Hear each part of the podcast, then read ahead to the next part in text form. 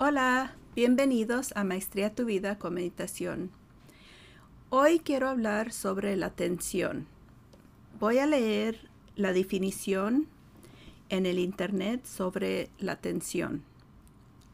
Tiene dos definiciones. La primera es aplicación voluntaria de la actividad mental o de los sentidos a un determinado estímulo u objeto mental o sensible.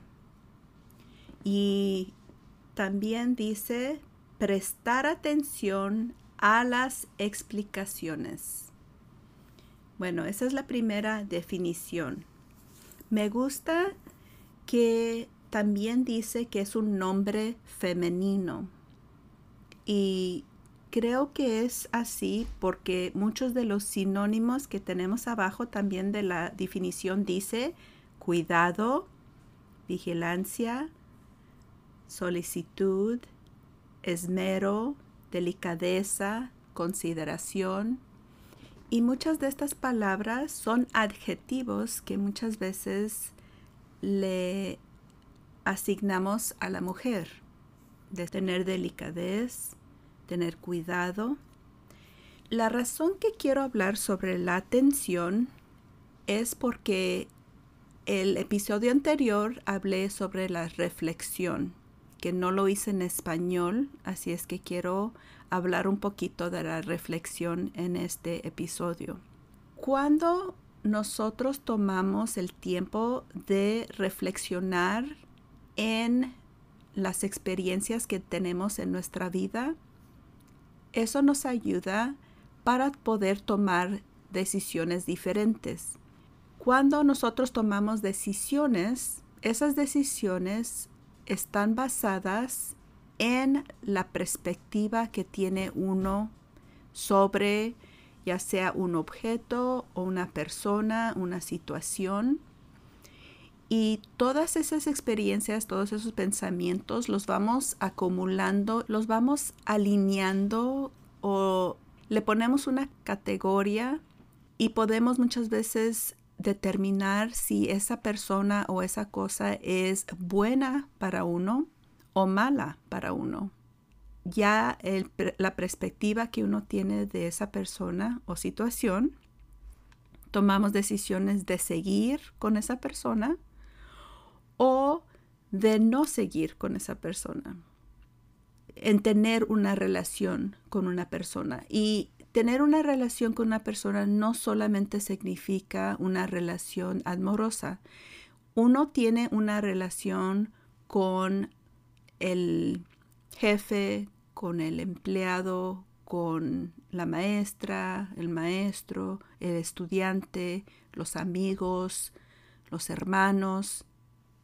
Cuando tú colaboras con alguien más, y esa es la meta, de tener una colaboración para crecimiento, para mejoramiento, para ser feliz, gozar de la vida, esa es la meta. Cuando uno tiene una relación con otra persona, que hay conflicto, que hay crisis, allí es cuando uno como que piensa un poquito más en qué decisión tiene que tomar uno.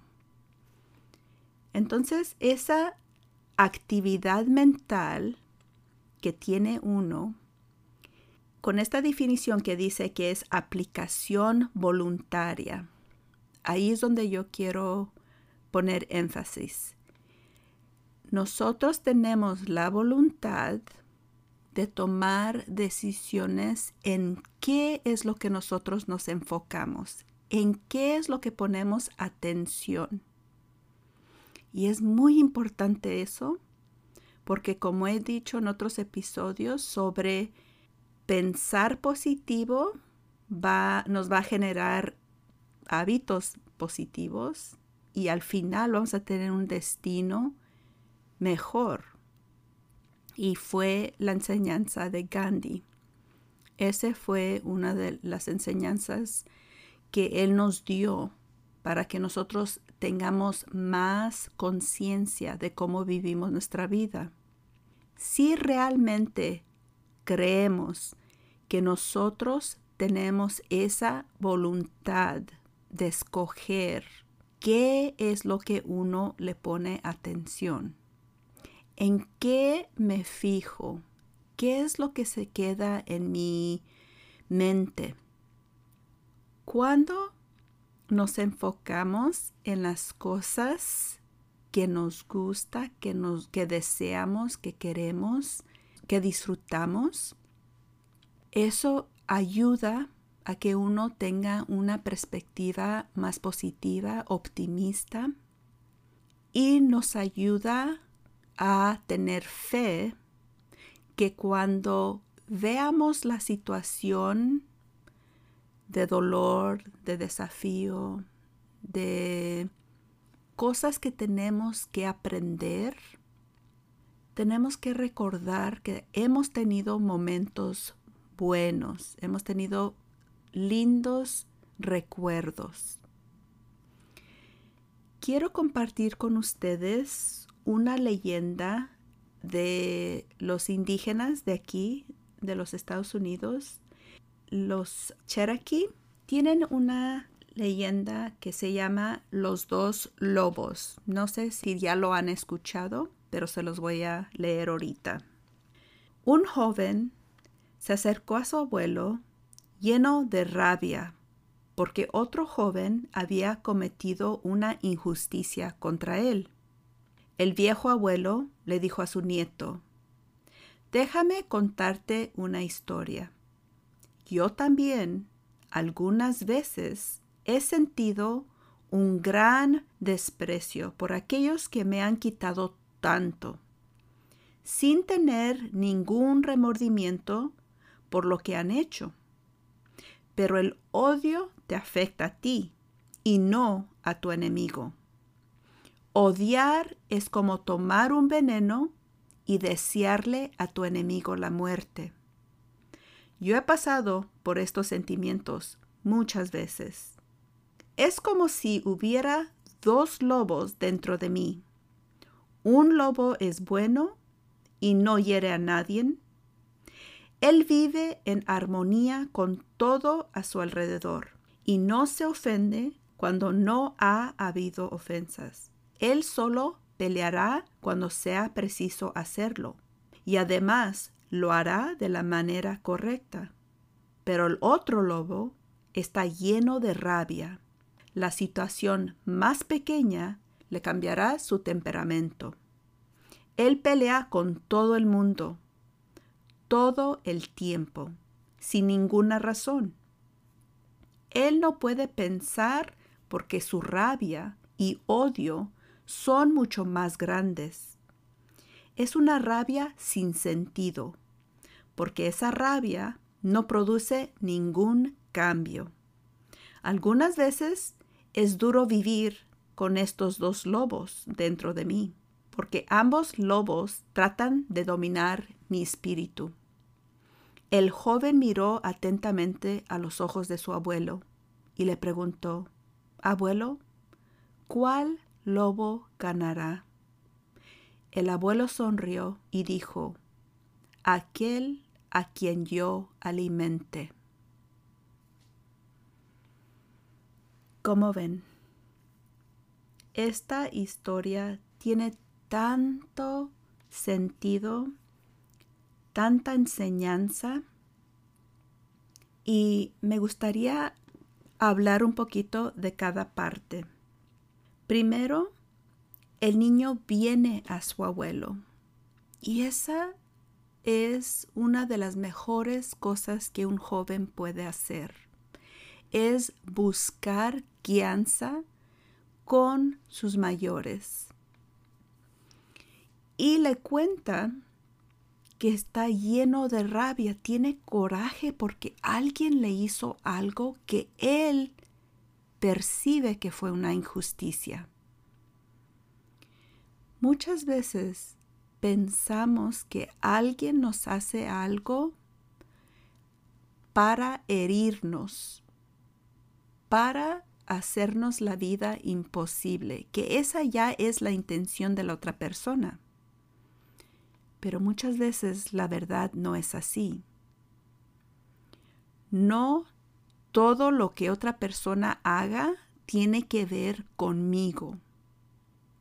Esa persona está viviendo su vida, está tomando decisiones basadas a lo que esa persona quiere para ellos o no están conscientes de cómo sus acciones o sus palabras van a lastimar a otras personas.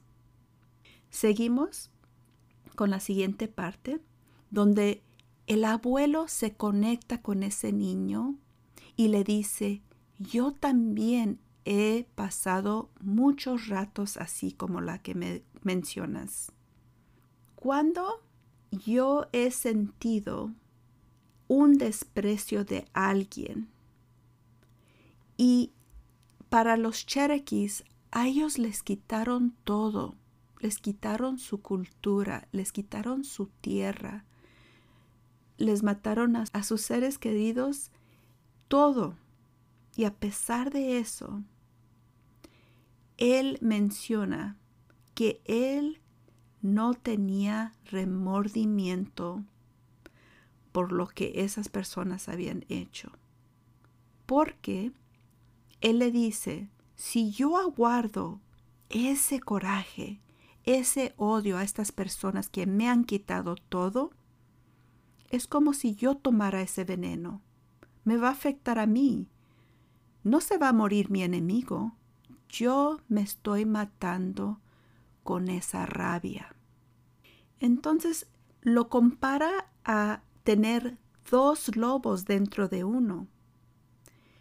Ese buen lobo quiere vivir en armonía, quiere estar sin pelearse con los demás, pero si ve que es necesario, lo va a hacer en una manera correcta. Y este lobo puede manejar su temperamento. Él está en control de su enojo, de sus emociones, de su personalidad, de su mente. Pero el otro lobo, él pelea con todos y todo el tiempo. Y no tiene que haber una razón para que ese lobo esté enojado. Y lo que ese lobo siente no deja que otras personas puedan vivir bien con ese lobo. Y la frase que me encanta, donde dice, algunas veces es duro vivir con estos dos lobos dentro de mí, porque ambos lobos tratan de dominar mi espíritu. A pesar de que el lobo bueno, y uno diría, ¿por qué? ¿Por qué se le hace duro vivir con ese lobo que solo quiere lo bueno?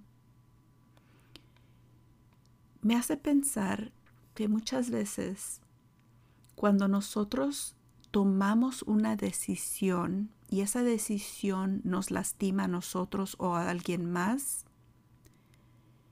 ese lobo bueno puede decirnos que hicimos mal. Ese lobo puede ser nuestra crítica propia, que es difícil vivir con eso. Una persona no puede ser buena 24 horas al día, 7 días a la semana, 365 días al año.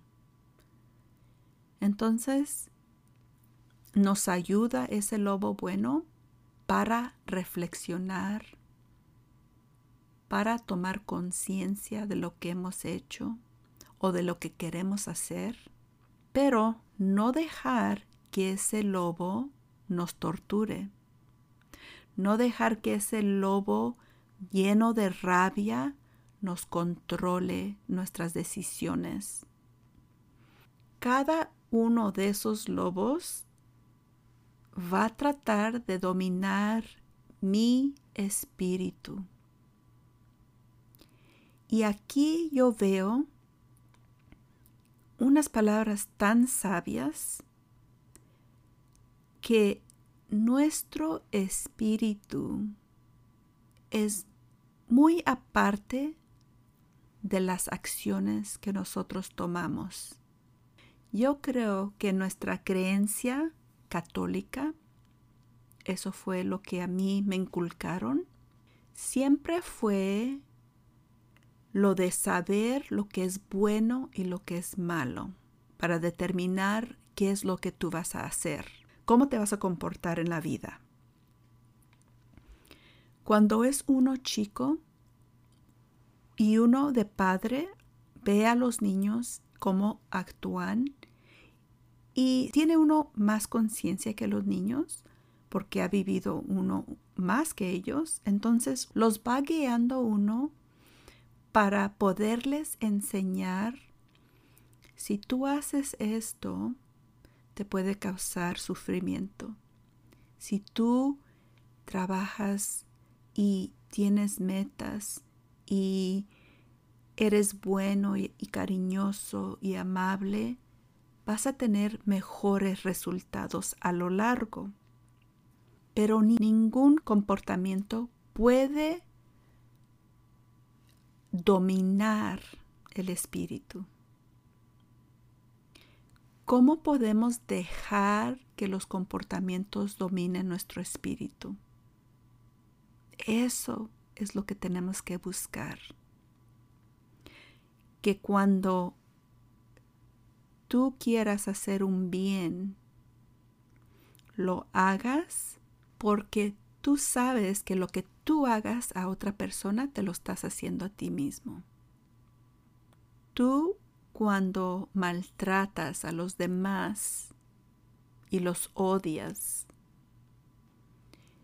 hay muchas religiones hoy en día que usan la creencia de que Dios no quiere esto. Dios está con esta gente y tantos actos de violencia al nombre de Dios. Todos tenemos un espíritu y ese espíritu está conectado a los demás. Todos estamos conectados espiritualmente y todos como estamos conectados formamos un Dios un universo. Si hay división, si hay separación, si hay odio, si hay reproches, um, venganza, violencia, no hemos superado eso. Hasta hoy en día no hemos superado dejar la venganza. Al final le dice el niño, ¿cuál es el que ganará? Muy sabiamente el abuelo le dice, aquel a quien yo alimente.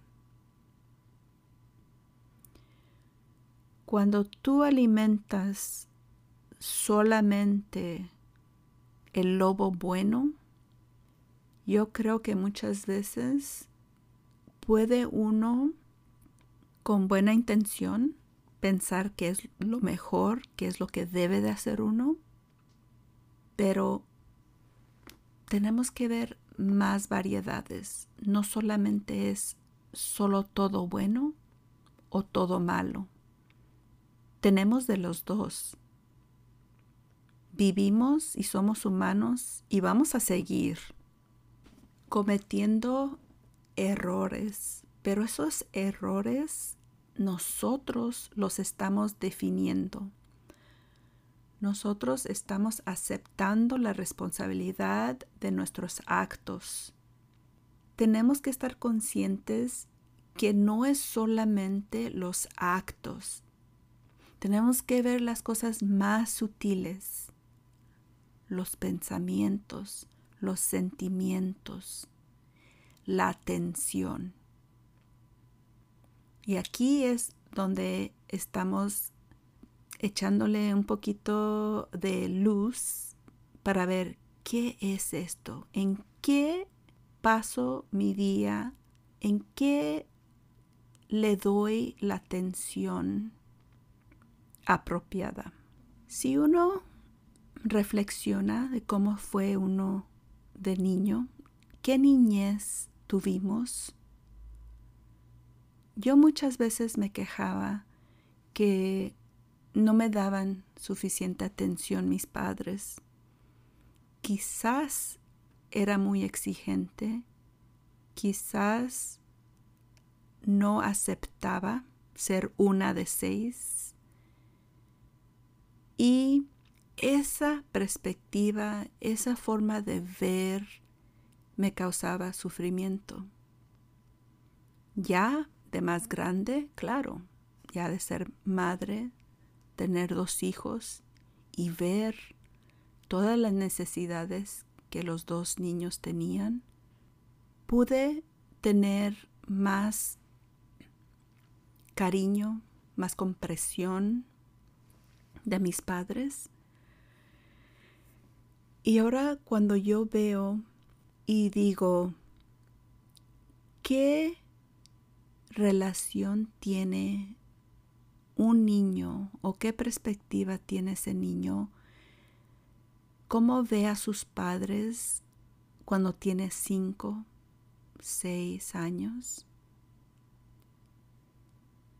¿Qué perspectiva tiene ese niño o qué atenciones ve que sus padres le tienen cuando tiene 14 o 16?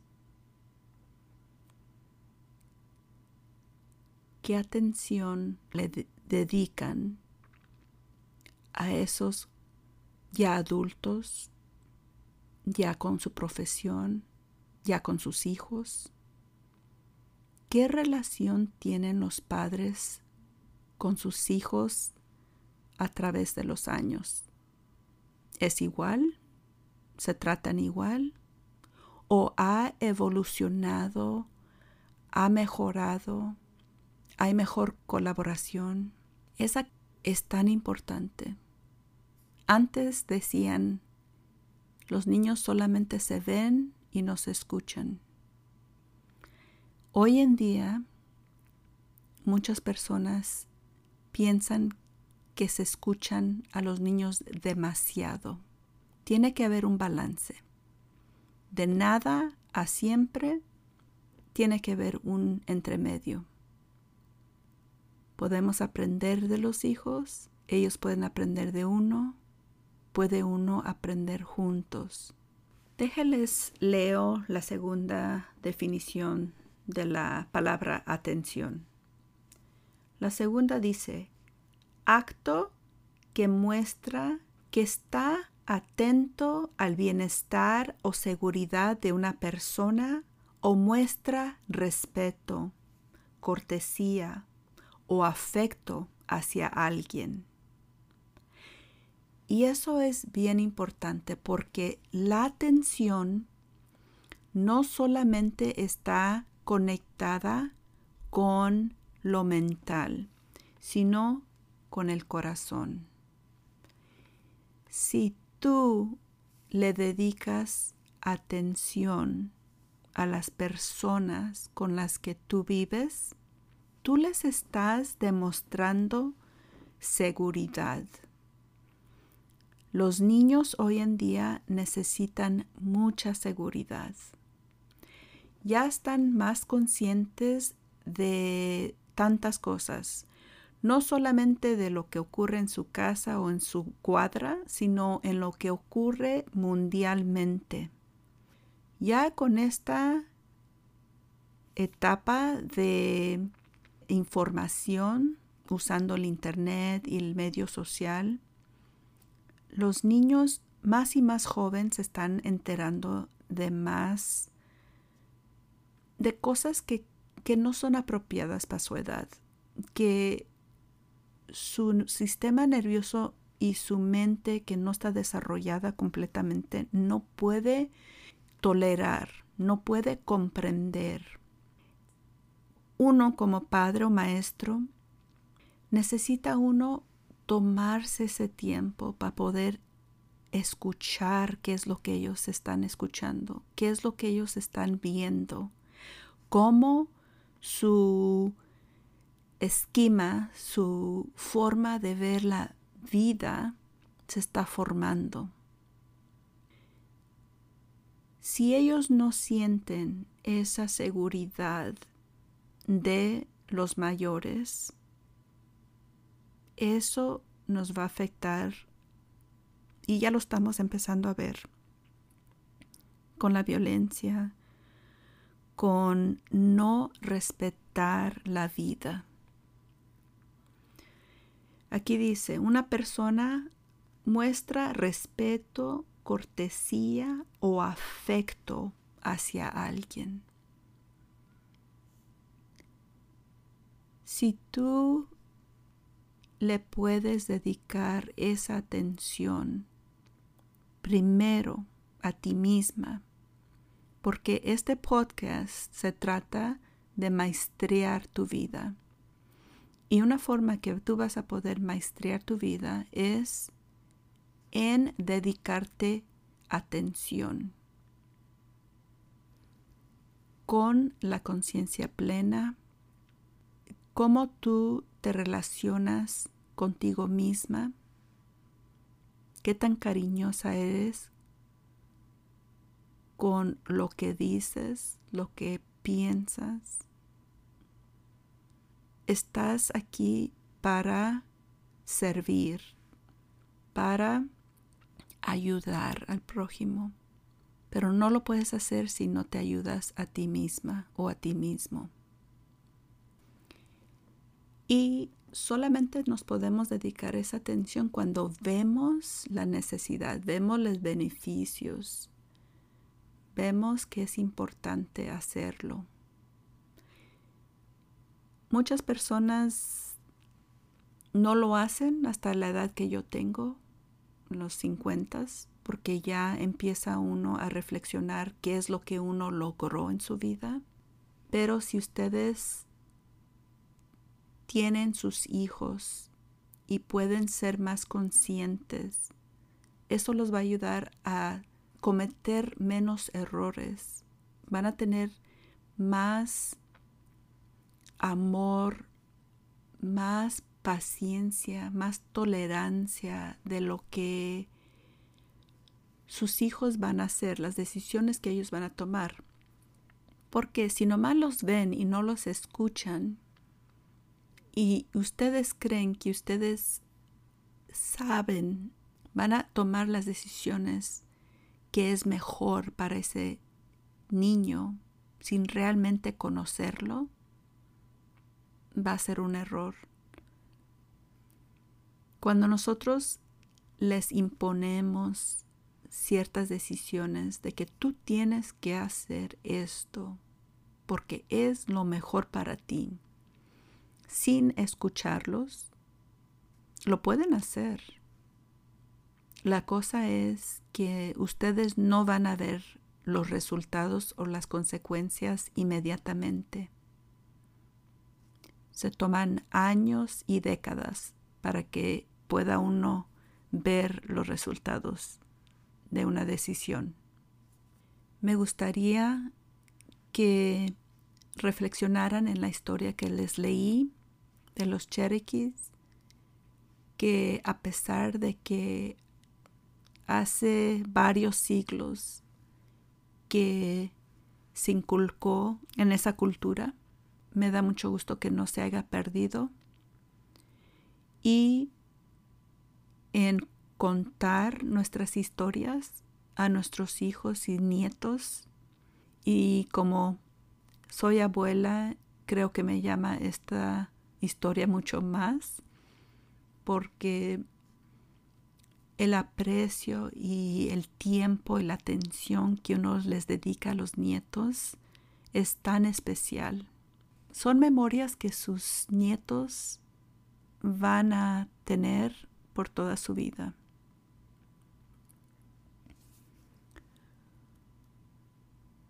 Bueno, espero que este episodio les ayude a ustedes ver dónde en su vida necesitan agregarle un poco más de atención. Y la clave quizás algo que les ayude a ver, oh, aquí es donde tengo que ponerle un poquito más atención. Puede ser en su cuerpo, su mente, sus emociones. Si usted se relacionó con el lobo que tenía mucha rabia y que no tenía que ver una razón por estar enojado, entonces allí es donde necesita poner la atención. Si usted tiene cosas que quiere que alguien más sufra las consecuencias de algo que le ha afectado a usted, ahí es donde tiene que poner su atención. Porque las otras personas que le han hecho algo ni siquiera se acuerdan. Pero usted lo está viviendo a diario. Y no es por decir, entonces nomás hay que perdonar y olvidar y lo que me pasó no importa. Claro que importa, porque lo viviste y lo sigues viviendo y nunca se te va a olvidar. Pero, ¿cómo respondes a ese recuerdo? Es importante.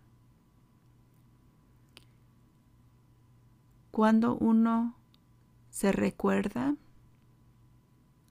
uno puede llegar a perdonar a esa persona, perdonarse uno